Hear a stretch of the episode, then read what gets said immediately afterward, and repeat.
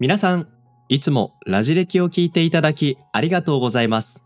この番組は歴史の話と今の時代のつながりについて分かりやすく説明をするエヴァンジェリスト、歴史の伝道者リートンと時に脱線するリートンの話を的確な相槌、編集を通してリスナーに心地よく届けるナビゲーター、ソッシーとでお送りします。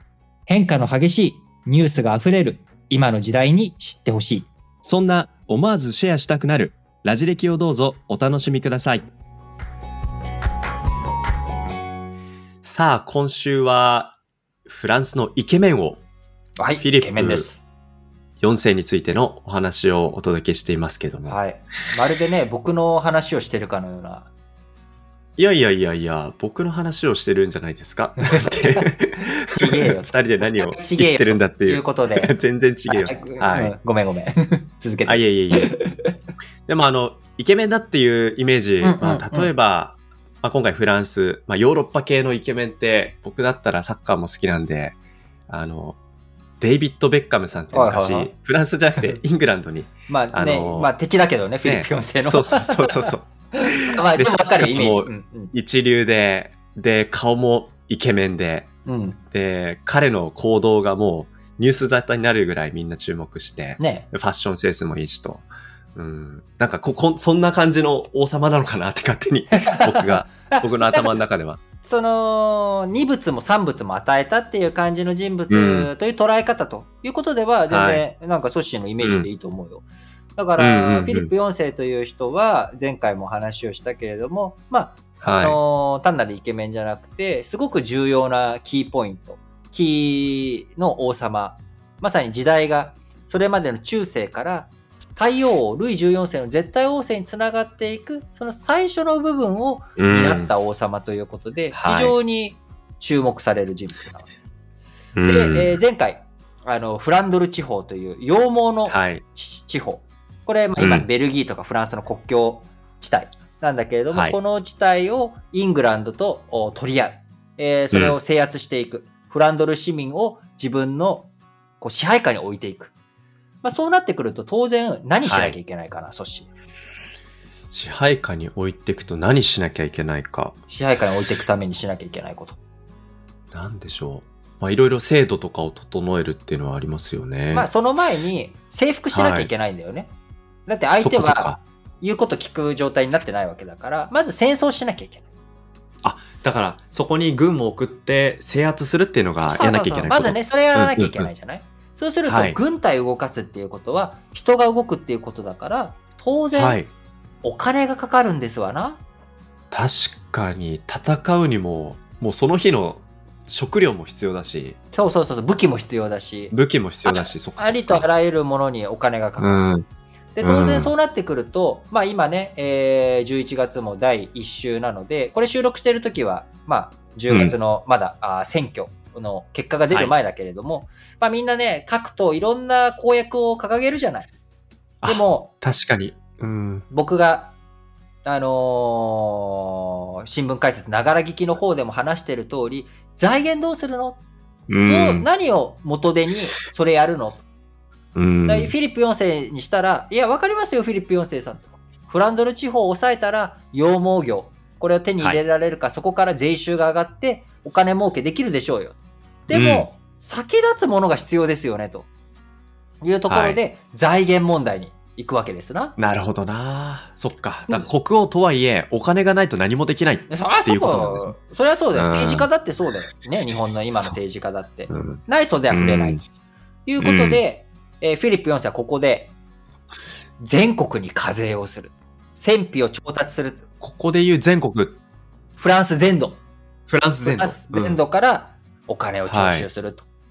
その、まさに今、ソッシーが言った、ここで言うフランスとはっていう中には、うん。うん。ローマカトリック教会も、フランスにあるローマカトリッはいク教会にも課税するぞということになるわけです。なるほど。こフィリップ4世がお金を集める、課税するぞって言った中に、そのキリスト教社会のローマ教皇の領分みみたいなものも含まれちゃってるそう、教会もね、うん含まれる。そうなってくると、ローマ教皇も、やっぱそれには、おい、ちょっと待てこの野郎と。うん。教会っていうのはだなと。フィリップ4世君。君にも分かるように教えてあげるけれども、ここは神様の領分なんだと。うん君の持ち物じゃないものに課税する。ふざけんなこの野郎と。いうことで、そうなりますよ時のね。ローマ教皇ボニファティウス8世は、教はい皇至上主義、教皇が世界で一番偉いんだ。っていう絶対なんだ。絶対なんだということで、1302年に、うん。こう、俺は世界で一番偉いんだぜっていう宣言を出すわけです。その宣言、今こうやって聞くと何だんだって思いますけど、でも、その時代はまあそれが絶対だっていう風に聞こえる文脈があったんですよね。うんそれはだってローマ教皇、だって、まあ今でもみんなそう思ってるよ。うんローマ教皇がカトリック世界の中で一番偉い人だっていうことは、みんなそれは認めてるの、今だ。うんただ、そのローマ教、その精神世界とか宗教世界に限らず、うん税したりとか人々の生活すべてに、教会の権威が認められるかというと、それは今僕ら認めてないわけじゃない？そっかそっか。経済社会とか、まあ、宗教世界だけじゃない世界、そこまでは、教皇の力、ちょっと違うよねって感覚が今ですよね。そう。うんで、それに、にフィリップ4世対抗するために、うん。ローマ教皇ねと。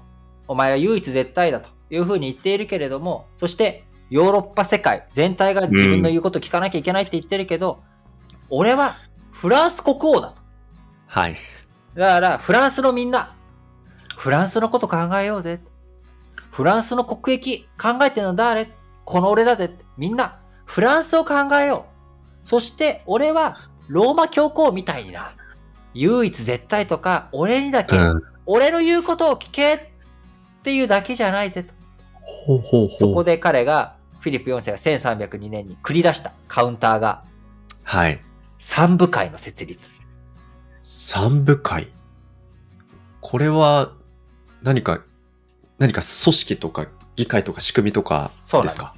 三部会っていうのは3つの部会3つのはい身分からなる会議体ということで、そこにはうんフランスにいる聖職者はい。貴族うん。市民この3つの身分から代表者を集めて会議しようぜ、はいさあパリのノートルダム大聖堂でみんな集まってフランスの国益について考えようぜいやー、フィリップ4世、なんかイケメンですね。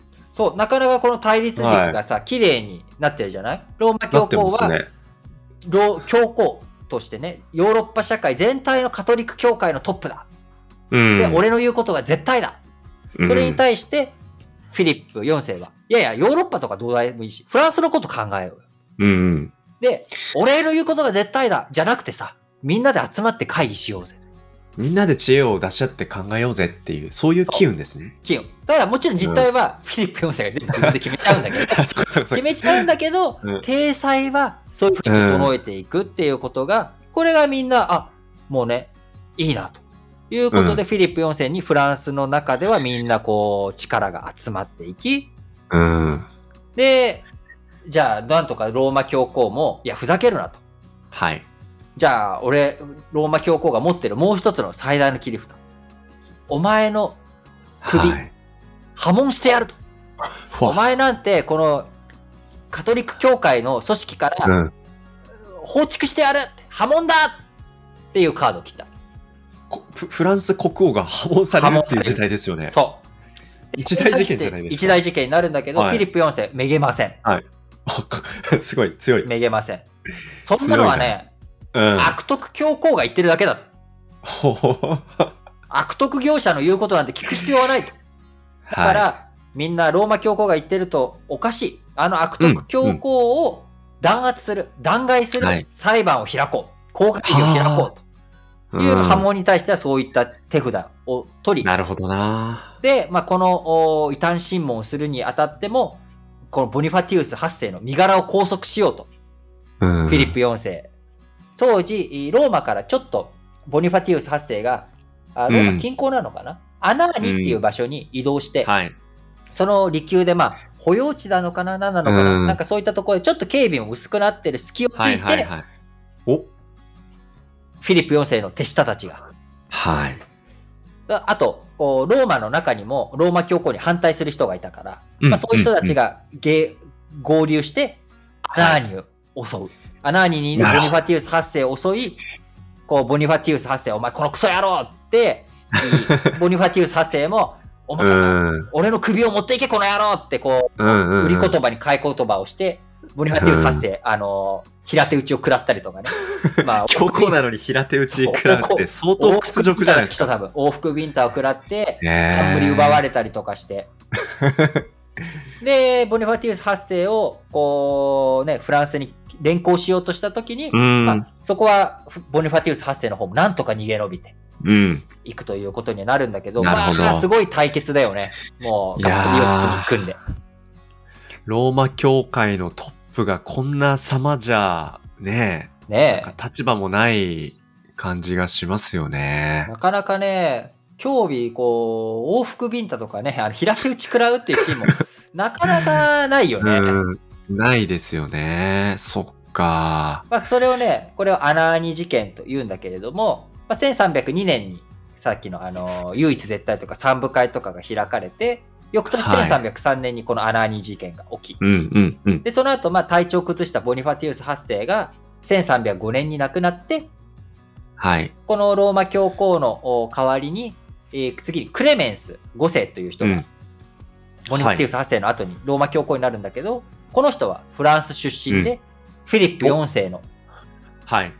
このフィリップ4世の影響力も強く、さらうんにクレメンス5世は、フランスのアビニョンっていう都市、ここでローマ教皇として活動するということで、あもうフランスの影響力、影響力うんうんうん。にもうなっちゃって、うん、なんだろう、フランスのこう、ついにフィリップ4世の権力というものが、ローマ教皇の上に立ったっていうことが完全になった。うん、フランスという国の中にキリスト教世界があるっていうようなそういう構図、ね今聞いてて思ったんですけど、んそうそうそうんなイメージですかね？そんなね、うん強さに。だからそのアビニョンにローマ教皇が囚われていたっていうことで、うんローマ教皇のアビニョン補修とかって言ったりするわけなんだけれども、なるほど。もう、んアナーニ事件、アビニョン補修と続いて、ローマ教皇の権威っていうのはもう失墜。そっか。フランス王、フィリップ4世の権力、権威というものがここにうん最大限に拡張されたと。いや、だいぶ世の中に示された印象が強いですよね。うん、でもこうなってくると、もうフィリップ4世やりたい放題になるわけ。確かに。まあ、課税も無事、もうねフランス、国内に対してできるようになったってことなんですそうかね。、何でもできるようになったし、で、ここでもね、うんまだね、はい。もう一つね、邪魔者がいたの、はいフランスには。フィリップ4世 VS 誰なんですか？それは、テンプル騎士団っていう騎士団。テンプル騎士団。どういう組織なんですか？そのテンプル騎士団というのは、もともと発足したのは、十字軍活動が活発化していた、まあ大体12世紀の間だよね。1100年ぐらいから1200年。えー、なので大体、こう、フィリップ4世が活躍する100年から、えー、150年、うん。200年ぐらい前の、ちょっと前、はい。あのー前の世界、世代のはい。時に誕生した組織なんだけど、当時、えー十字軍活動の時代というのは、ヨーロッパからエルサレム、中東、今の中東にあるエルサレムのところにみんな、こう、巡礼に行きたい。でも巡礼に行きたいんだけど、イスラム教徒が支配してるから、なかなか行けない。それをどうにかしたいっていうことで、十字軍活動っていうものが生まれていき、はいまあ、イスラム教徒と戦ったりとか、あー巡礼の、ね、こう、権利をなんとか確保したうん。まあ、こういったことを繰り返していたんだけど、安全を。ね、うん。手に入れよう。で、それをはい。サポートするのが国だけじゃなくて、騎士団っていう組織ができて、はい。この騎士団っていう組織が、まあ、いろんな安全を保護してあげたりとか、あるいは、えーみんなのそう病気、い旅行中に病気になった時に、えー休める施設を作ったりとか。うん。まあ、でそりゃ、この中でね、エルサレムまでって言ったら結構な長い距離だし、時間もかかるから、間でね、どう健康状態が変わるかも不安ですよね。で、そこでテンプル騎士団というのは、まあ、国際、ね、いろんな都市にネットワークを持っている。そのいろんなところにネットワークがあることから、金融組織としても力を持っていた。ほう。あ、お金が集まる組織だったわけですね。お金で、実際ね、あの、で、しかもいろんなところに送金したりとか、そういった金融、うん。ヨーロッパ社会のお国際金融網の中心でもあった。なので、非常に力を持っていた組織なんだけれども、うん、これが当然、フランスのことだけ考える組織じゃないんだよね。確かにさっき言った、まあ、国際ネットワークということだそうそうそうそうからフランス以外にもイタリアドイツなんとかなんとかって、ね、エルサレムはいとかいろんなところで、えーうんフランスの言うことなんて聞かねえぞっていうような状態になっていた。で、はい、これを、こう、フランス国王フィリップ4世としては叩き潰さなあかんと。とい。うことで、クレメンス5世、自分がついにローマ教皇もね、1305年にローマ教皇も自分の息のかかったクレメンス5世にした。その後、1307年に、テンプル騎士団をお前らは異端だと。うん、おお。前らがやってることは反キリスト教的だっていうことで、うん。捕まえて弾圧を加える。うん当然、なるほど。裏側にはクレメンス5世っていうローマ教皇のトップのフィリップ4世が抑えてるから、お前らはキリスト教徒じゃないっていうことを言える状態に持ってっていくっていうね。なるほどな教皇の首根っこを掴んでるフィリップ4世なかなかいいポジションというか力をやっぱ力をね。携えたんだなっていうのをすごい感じますね感。じるよね。うん、でも、ここでね、このテンプル騎士団の人たちも骨があったわけよ。おおぐにゃぐにゃだったわけじゃない。簡単にフィリップ4世の気持ちになびいたわけじゃないんですね。屈しなかった。こうう、弾圧されてね、みんな逮捕されて、裁判かけられていく中、異端審問かけられていく中、自白したら、うん。自分たちが悪魔を信じてましたとか、こう、悪いことしてましたって認めるなら、罪をね、少し許してあげて、罰を甘くしてあげたりとか、死刑にするにしても、こう、はいね、苦しまないで死ぬ、死ねる死刑にしてあげるよとか、うんこういった、こう、誘い水を、誘惑をかはいけて、ほら、自作しな。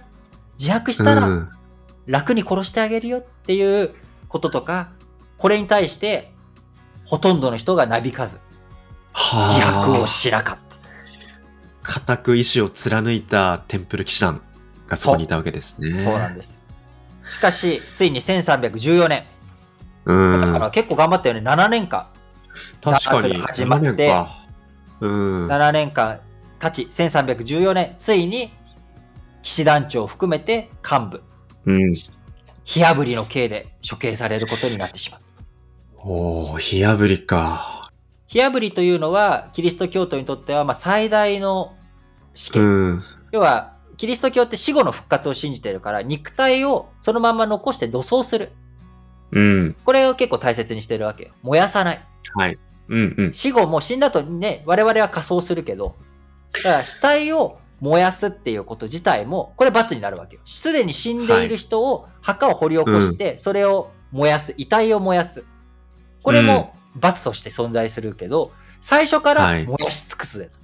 でしかも、うんまあ、火あぶりなんてさ、もう絶対食い、あいやーって苦しくて嫌じゃん、そんなの。いもう、やけどにやけどを重ねてっていう、いやそうだよすごい、むごたらしい刑ですね。むごたらしいうん刑極刑です。っていう、まあ、極刑。まさに、単なる死刑を超えた極刑に、はい。テンプル騎士団かけられたわけなんだけれども、この最後はに騎士団長、うん。フィリップ4世とクレメンス5世に対して呪いの言葉を吐きかけ、ほその中、火あぶりになって絶命し、う。同じ年の1314年、なんとなんとフィリップ4世、脳梗塞で死去するという、やっぱりね、なんか面白いよね。ここまですごい順調に来てたのに、うん。最後、呪いの言葉で死んだかのように見える。まあ、呪いの言葉でそうですね不足が起きたわけじゃないんだけど、ああ。うん。ついにそこで亡くなってしまうということで、去年46歳かな？か。結構若めに死んでるわけ。そうですね。あれ、フィリップ4世って、即位したのが17歳ぐらいだっただからって話30年弱だね。ね。うん。だいやー。から我々平成の御代が30年、31年あったわけだけれども、うんやっぱまあ一世代分の活躍はしたんだけど、うんフィリップ4世。ただ、はい。まあ46歳、若すぎる死ではあるよね。うん。だけどその最後のテンプル騎士団長の呪いの言葉を受けてなのか、ようやく敵がいなくなって、一矢、報いた感じね。そうですね。こっからだこっからさらに行くぞっていう国王のとしてのそうだよね。うん。そうですよね。そこが終わりだった。彼にとっての人生の終わりでね、だったっさらにていうのは。ね、すごいことに、フィリップ4世には、うん子供が、息子が3人いたわけ。あでもこの3三人が。次々に王様になっていく。はい。次々に王様になるっておかしくない？自分の息子が。あ、そっか。次々にに死んでっ死んたっでっちゃう。てことですか。そう。いやで、その結果、ー。はい。フィリップ4世の家系が断絶して、フィリップ4世の弟の家系にフランスの王様っていうのは変わっていく。うん。で、さらに。フィリップ4世には息子3人以外にも娘がいて、この娘がイングランドの国王と結婚していた。へえ。ということから、100年戦争、フランスの王冠をうんイギリス王家とフランス王家がめぐる100年戦争に突入していくということいで、やフィリップ4世、絶対王政に向けたフランスをめちゃくちゃ強くするんだっていうところのいろんな準備をしたんだけれども、彼の死後、呪いのせいなのか何なのか、100年戦争という停滞のフランスの国力という意味からしたら、うん。停滞の時期に突入してしまうということで、なんだろうね、この因果応報感？すごいよね。いやー、呪いがフランスだけじゃなくて、なんかヨーロッパ少し広いエリアで侵食してる雰囲気を今、勝手に僕感じたんですけど、とてつもない、なんか呪われ感がやっぱ漂い、うん漂うきっかけのスタートとしてフィリップ4世がいたのかなって思いましたね。そうなんだよね。だからフィリップ4世自体がやったことというのはまさに、こう、しっかりと、お国を、おね、このキリスト教会から離して、えー絶対王政の、お規律を作っていこう。国として運営していくようにしていこうというところに対してぐわーっとやってったんだけれども、やっぱりそれが請求すぎたかゆえの反発とか、うん。そういったイングランドとね、フランダル、ねフランドル地方の取り合いをした結果、100年戦争につながっていく遺恨を作ったりとか、うん。まあ、やっぱりこういっはいたところで考えていくと、やはりえー請求に物事を進めていくっていうのは、いかうんにイケメンでもやっちゃいけないということだから、確かに。まあ僕らみたいうなんん普通面、えー普通面、ブサ面はですね、あの、おとなしく、うー日進月歩で、えーそうですねいきたいなと思います。うん。はい。はい。ということで今週はフィリップ4世のイケメンプリについてお話をしてきました。お話ししました。えーラジ歴では皆さんからのコメント、応援メッセージをお待ちしています。質問とかもね、ぜひぜひ。うん。Twitter の、えーコメントをいただくか、もしくはこのエピソードの概要欄、Google フォームのリンクがございます。そちらからぜひぜひ皆さんのコメントお待ちしております。はい。はい。ということで、えー皆さんからの質問とか、あーね、コメントとか、すごく募集、えー僕らもそういうの読むと、なんだろう、元気になる。元気になるってのもなんか変な話だけど、あのー力になりますんで、ね時、間になります。あのーぜひぜはいひ投稿していただければと思います。今週も皆さん聞いていただきありがとうございました。お相手はリートンと、ソッシーでした。バイバイ。こんにちは。ソッシーです。皆さん、日々のニュースって理解できていますか？政治や経済、国際関係に社会問題、さらに用語の意味や背景まで踏み込んでいくと、そりゃあ簡単に理解できないですよね。そんな自信がないなっていう方に、ラジ歴による新聞解説ながら劇ってポッドキャスト番組があるんです。これはリートンがその日の新聞から主要話題をピックアップ。歴史背景やニュースの視点をラジ歴風に毎朝喋っています。新聞を読みたいけど、なかなか時間がないな、詳しい解説が欲しいなっていう方はぜひ、各種ポッドキャストプラットフォームや Spotify などで、ラ、ジ、レ、キ、新聞解説で検索してチェックしてみてくださいね。